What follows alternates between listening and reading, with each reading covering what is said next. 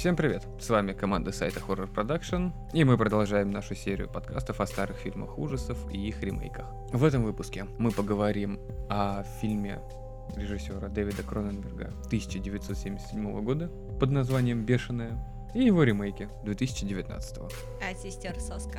И, кстати, здравствуйте. И, кстати, здравствуйте. Не забывайте подписываться на нашу группу ВКонтакте и на наш канал на Ютубе, на котором подкасты выкладываются с задержкой в один день. Фильм «Бешеная», который по факту не бешеная. А по факту бешенство, потому что сама-то она не была бешеной. Все остальные заразились от нее бешенством. Она заражала, но сама не болела. Если тебя бешеная собака укусит, ты не заразишься бешенством? Я укол сделаю. А если тебя обычная собака укусит, ты можешь заразиться бешенством? Ты черт его знает, не знаю, меня не кусали собаки. А нет, кусали. Ну, видишь, я же не умерла, не заразилась, все норм. Бешенство сейчас умеют лечить. Много дырок в попе, и все будет хорошо. Там вообще-то много уколов в живот. Я предпочитаю думать об уколах в мягкое место, а не в пузико. Но теперь я знаю, что тебя кусали собаки. Это всего лишь был пудель и французская бульдожка. Нормально все. Таких маленьких собачек как раз и может быть больше всего беды. Да они уже сдохли давно, а я жива. Ну, потому что ты живешь не по собачьим годам. Но не суть. Сюжет фильма крутится вокруг одной девушки, которая после неудачного стечения обстоятельств и неудачной поездки на мотоцикле на скорости около 20 км в час умудряется разбиться на нем. Если говорить о оригинальном фильме Кроненберга, то это было не просто разбиться на мотоцикле, это был взрыв мотоцикла на девушке. Ну подожди, она сначала еще подлетели они с парнем как с трамплина прыгнули такие в поле, все, мотоцикл на нее упал, взорвался. Она еще и жива осталась. По идее, после того, как на тебе взорвется мотоцикл, на этом можно было бы заканчивать фильм. Там никакое бешенство тебя не спасет. Ну как бы да. Но ей же делали пересадку кожи потом еще. С задницы. С бедер. Там, где, собственно, и взорвалось, оттуда почему-то здоровую кожу там нашли и пересаживали ее куда-то в район груди, где как бы не особо обгорело. Ну как пересаживали? Кусок вырезали там, приляпали, пролатали. А им пришлось брать с бедер, потому что если брать кожу, скажем так, ниже и левее, либо правее по округлости ноги, то пересадка ножной кожи себе на лицо может привести к появлению бороды. У нее мотоцикл на ногах взорвался, на бедрах. Там как бы должно было все обгореть. Нет, она была в кожаных штанах. Вообще ей бы ноги оторвало и все. Она была в кожаных штанах. А то есть кожаные штаны уберегают ноги от того, чтобы разлететься в разные стороны шматками, да? Проверять не будем, но да. Кожаная куртка и кожаные штаны защищают тебя от любого воздействия асфальта. Как на терке не сотрешься, да, в ноль? Если только не лицом. Ой, ну все, короче, это не спасает. Но не суть. Лицо много что не спасает. И терка в том числе. Самокритичненько. Никогда на 60 километрах с мотоцикла не падала? Падала у меня шрам на колене. Но там было не 60, а было меньше. А ты везде лицом вперед падаешь, да? Нет, я на коленке падаю. Я лечу, руки вперед выставляю. Инстинкт самосохранения у тебя отсутствует. Почему я группируюсь? Ну, в смысле, руки вперед выставляю, нормально все. Такая морская звезда в полете. Нет, не морская звезда, руки вперед, я же сказала, клубочком, хоп-хоп, свернулся и дальше катишься нормально. А, ты еще и чудеса эквилибристики, когда падаешь, производишь. Исключительно только когда падаю. А то, что при падении как-то на спину проще упасть, не? Не? Не? Не, поэтому у меня спина более-менее здоровая, а у тебя нет. Возвращаясь к девушке с пересаженной кожей, по счастливому стечению обстоятельств разбилась она недалеко от э, передовой научной, засекреченной, либо еще какой-то клиники. Это была клиника пластической хирургии. Они просто пробовали применение стволовых клеток, испытывали для пересадки. Там же видел, какой-то чувак был без носа, ну там с поправленным носом, кому-то надо было уши поправить, кто-то грудь поправил, кто-то полностью обмотанный, перемотанный ходил. Большинство этих операций, которые были произведены этой клинике, можно было сделать без помощи стволовых клеток, а просто с использованием шпателя и глины. Так это не операция, это просто грим. А они бы просто не сказали. Вов, тоналка отваливается.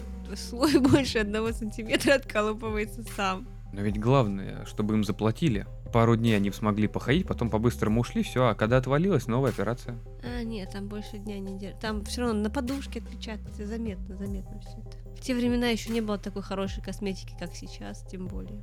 В общем, добрый доктор делает главной героине небольшую операцию.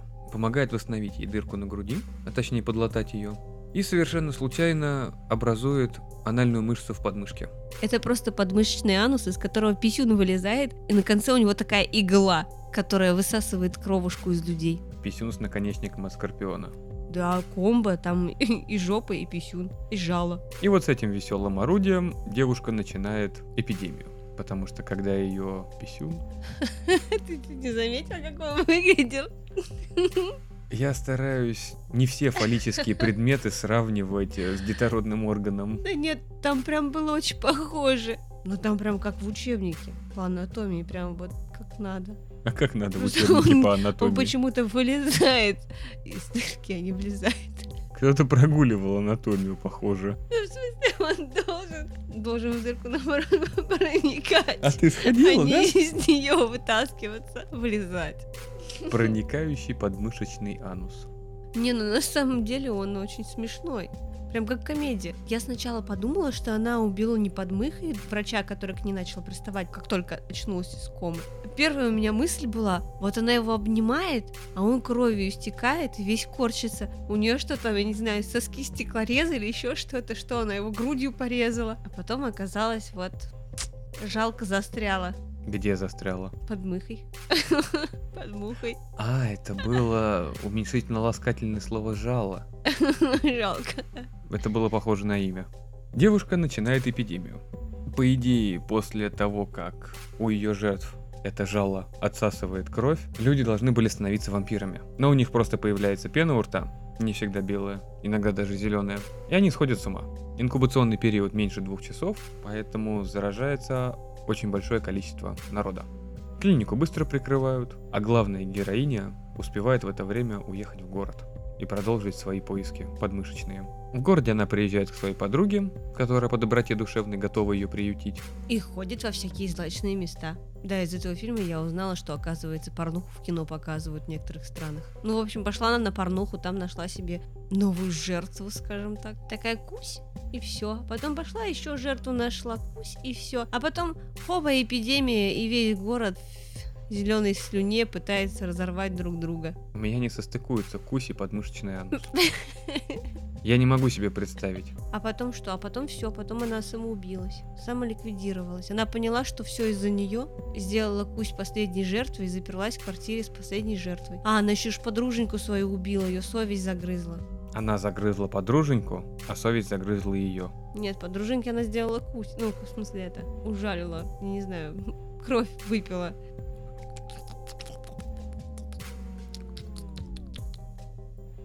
Ремейк картины Кроненберга является очень условным.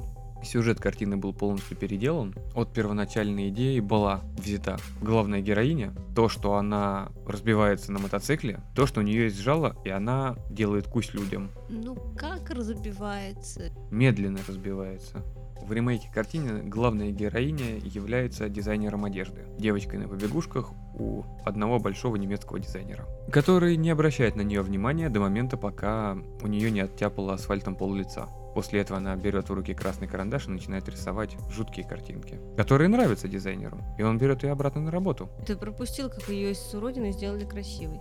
Ну, не из уродины, у нее просто все лицо было в шрамах, потому что она в детстве попала в аварию с родителями. Из-за этого на нее не то, что не обращали внимания, на нее особо не смотрели. И плюс у нее есть там подруженька, которая моделью работает у этого дизайнера. И вот, попадает она в аварию. Ну, как попадает? На, на мопедике на маленьком просто отъезжает от бордюра и так хоба, и проезжает по ней грузовик.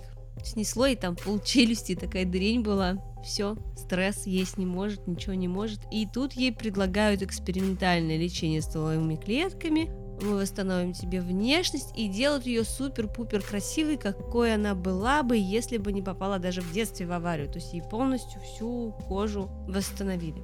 Челюсть теперь не торчит, зубы не вываливаются, все норм. Мне очень понравилось, как ты сказала, что у нее оттяпало пол челюсти, стресс есть не может. Там дырка, туда есть самое то. Там дырки даже не было, у нее челюсти были сомкнуты, они у нее были скобами скреплены, потому что у нее челюсть типа не прижилась еще. Она через трубочку пыталась есть, у нее все мимо вываливалось и выливалось. А в итоге оказалось, что врач, который ей предложил это экспериментальное лечение, на самом деле был повернут на исследованиях вечной жизни, потому что он пытался сохранить свою жену вечно молодой и здоровой, потому что она однажды заболела раком. Как он потом сказал, что он омолодил не свою жену, а раковую клетку, которая там была похожа на вампира с этими щупальцами, присосалась к стене и ждала крови. Ну, в общем, очень смешно. Вообще нет, это плохо так над этим смеяться, она же не виновата, но просто... Она не виновата, это, это сценарий виноват. Это сц- сценарий просто бредовый максимально. Ну не зря же они соски. А конкретнее режиссеры фильма «Две сестры». С фамилией Соска. Фамилия не склоняется. Соск, соска, какая разница. А, вот еще интересный момент был такой ляп типа. Когда ей еще не сделали пластику полную, и она возвращается домой с разрезом грудины, нету челюсти, и врач ей рассказывает до этого, что вот, у тебя все кишки выскочили, там половину мы срезали. И то есть, ну, чувак, кишки-то ниже. Они же не в сердце к ней уплыли. Почему у нее грудина разгрезана и вскрыта? Или когда кишки реставрируют, там, я не знаю, что делают, полностью разрезают тело, как будто вскрывают. Сколько в человеке метров кишок? Метров сорок, наверное. Какая разница, откуда их доставать? Это получается просто как вытянуть удочку из пруда. Ты тянешь, тянешь, а они не заканчиваются. Так нет, ее ж там раскурочил, у нее по-любому дырка уже была в животе. Он ее немножечко... Расширил, да? Ну, чтобы Решил- удобнее было. Чтобы удобнее было, думаю, ну, сейчас как в тазике сразу сделаю надрез и полностью. А там сразу будет видно, что можно выкидывать, а что нужно оставить. Ковшом загребать, да? Ну зачем? Половничком маленьким. Ну, в общем, такие непонятные ситуации были. Ну, нелогичны. Так же, как в первом фильме здоровую кожу с обгоревшего бедра снимают. Не трогай кожаные штаны. Мы уже Да решили, не что они, кожаные они, штаны, они бы не помогли. они спасли. Тебе залатали грудь, а ты пошла людей жрать. Вполне. Здравый смысл. Где-то убывает, где-то прибывает. В ремейке половину органов отняли, пришлось восполнять. Восполнять помогают только другие люди. Ой, Она да. очень открытый человек. Она всех обнимает, со всеми знакомится. Был еще там такой интересный момент, когда ей делали операцию, все врачи были в красных балахонах. Я так и не поняла, ей это показалось или нет. Или они действительно пытались играть роль, что вот мы такие прям, как Папа Римский, сотворили чудо, новую жизнь. Никто не ожидал испанскую инквизицию. Красные костюмы, скорее всего, это был режиссерский ход. В белых костюмах врачи слишком много вытаскивали из нее органов и крови, поэтому, чтобы не запачкаться, они сразу надели красное. М, Стирать проще. Атласная, красная. Это клиника, в которой делают вампиров. Кто знает, что они потом с этими балахонами делают. Самое смешное, что при выписке из этой клиники тебе еще и бутылочку с кровью выдают, и специальные таблеточки, чтобы она усваивалась, и чтобы тебе жрать так много не хотелось. Но эти таблеточки вызывают глюки, из-за которых как раз главная героиня идет всех мочить. Но она этого все равно не помнит. И тот человек, которого она заразила, тоже не помнит ничего, поэтому все нормально. В ремейке же был возлюбленный, наконец-таки, которого заставили за ней типа следить, но в итоге он влюбился и следил за ней не для врача, не для отчетов врачу, а следил, чтобы уберечь ее от ненужных слухов и чтобы остальные не узнали, что она пьет кровь других людей. Врач предупредил ее, что моменты, когда она будет пить кровь, это будут просто очень реальные глюки. Она каждый раз просыпается в своей кровати, накушавшаяся, и со спокойной душой уверяет себя, что ночью она никого не ела, а просто был не особо приятный сон. Наверное, сладкого на ночь перепила. Или переела. Без разницы, в общем, опухла. Мозг затуманен, сны плохие снятся. Она по утрам совершенно не опухшей просыпалась, а очень даже подтянутой. Слушай, да все мечтают быть такой подтянутой, не только по утрам. Хотя бы днем уж ладно. Вот в первом фильме для меня шоком было узнать, что главная героиня актриса, что вообще она в порнухе снималась. Но потом все-таки стала сценаристом и продюсером, правда, тоже порнофильмов. Интересно, это можно считать подъемом по карьерной лестнице? Я думаю, да. Но просто в те фильмы, в которых она была сценаристом и продюсером, она еще и снималась, поэтому сама себе начальник. Она достаточно востребована даже в этом в зале славы эротики, или как там он называется, легенд эротики. Действительно была какая-то то ли награда, то ли зал славы Legends of э, Erotica. И она там есть. Я так понимаю, это как своя плита на голливудских холмах. Ну, блин, звучит как будто похоронная. Ну, там, где отпечатки ручек, там Бритня Спирс, все дела. Своя плита на холмах. Вот название для будущего порнофильма. Если что, это называется Аллея Славы. А в ремейке главная героиня актриса с очень сложным именем и фамилией Лора Вандервурд. Еще раз. Лора Вандервурд. Еще раз. Издеваешься надо мной? Немного. Во-первых, сам по себе фильм выглядел как дешевый канадский сериал, снятый лет 10-15 назад. Прям вообще ничего не изменилось. Как раньше было, так и осталось. А сама актриса снималась в «Тайнах Смолвиля». Играла Супермена. Ну, Супербабу, да. Барышня Скриптона, которая пролетела, собственно. Да-да-да. Я смотрела «Тайны Смолвиля» после школы. А еще потом она играла в «Укушенный». Она там оборотнем была. И с ней там в том сериале снимался, как его, Иосиф Сид. Грег Брайк, вот. И он же снялся в этом фильме. Ну, в общем, подборка актеров-то очень хорошая. Но сам по себе, по качеству фильм, так, не очень. Мне не понравилось. Но с другой стороны, на самом деле там были очень хорошие моменты, когда бешеные люди начинают друг друга грызть. Они были красочными. Ну, помнишь, когда вот тот актер берет, накидывается на своего коллегу и начинает ему лицо жрать. А потом этот коллега набрасывается на врача в больнице и ее начинает жрать. А потом она накидывается на медбратьев. И такая неплохая цепная реакция. На грим потратились хорошо. Не везде, конечно, потому что вот у главной героини, когда у нее челюсть была наружу, местами были видны губы за этим гримом и за этими зубами. Губные губы, те, которые на лице. Но, кстати, вот отличие основное от первоначальной версии 77 года, то, что здесь у главной героини не только подмышечное жало, но она еще и может кусать, ну, в смысле, зубами, как вампир. И вообще она со временем превратится а, в нечто... Такое, что можно прилепить на стену. Ну да, типа жены доктора. Такая большая осьминожка, которая жаждет крови. В первом фильме больше всего запомнился фермер, который нашел ее в коровнике и решил изнасиловать. Но он просто не знал, что с ним будет дальше, ну что ж поделать. Зато последние секунды жизни он, он провел с молодой барышней. Не с, а в. Ну, скорее, она в. Там у него до этого не дошло. Ну, хотя бы на несколько секунд ему было хорошо на старости лет.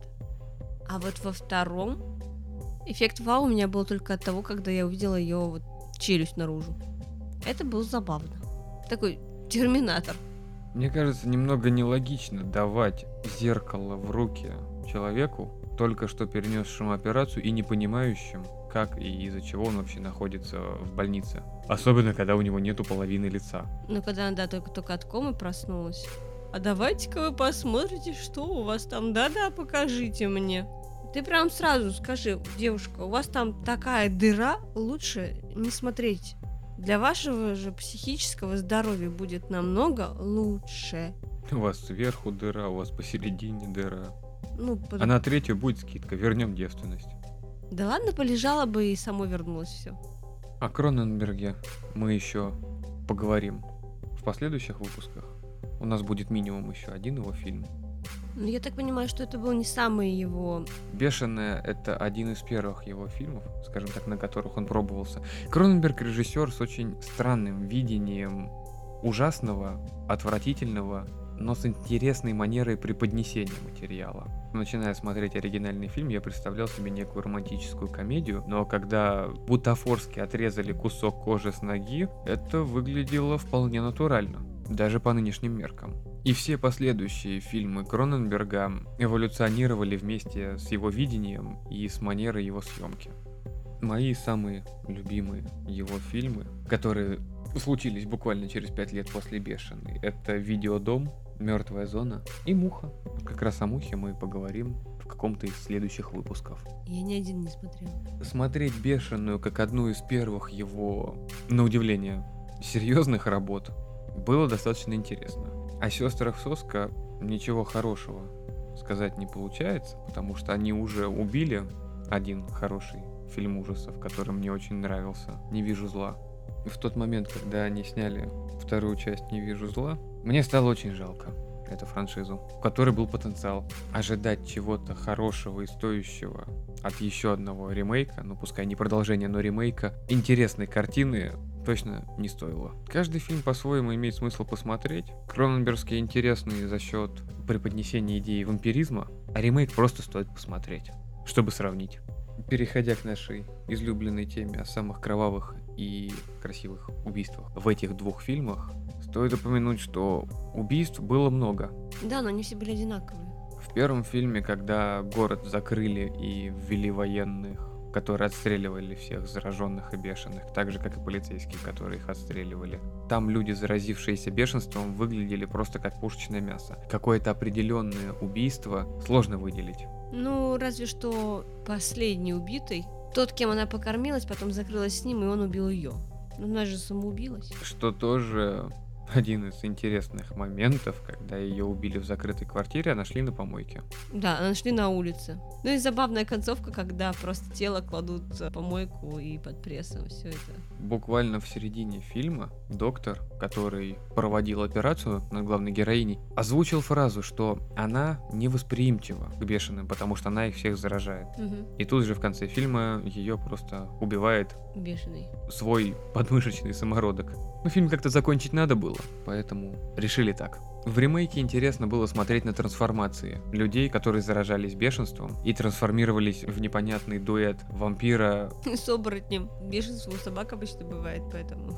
Ну, как люди нервничали, чувствовали, что с ними что-то не так. Начинали себя вызывающе вести. В любом случае, для общего развития и увеличения своего багажа просмотренных фильмов ужасов, я со своей стороны не рекомендую к просмотру данные две картины. Я бы сказала, что не рекомендуется их воспринимать как фильм ужасов. Да ты все как комедию смотришь. Да, так они смешные. Там люди умирают, а она смеется. Так там же ж понарошку. Мотоциклы людей не взрывают. Вот это тебя беспокоит. А то, что людей вампиры убивают, это тебе все равно. Да. На этой веселой ноте мы будем прощаться. Большое спасибо, что слушали нас. До встречи через неделю. Пока-пока. Всем пока.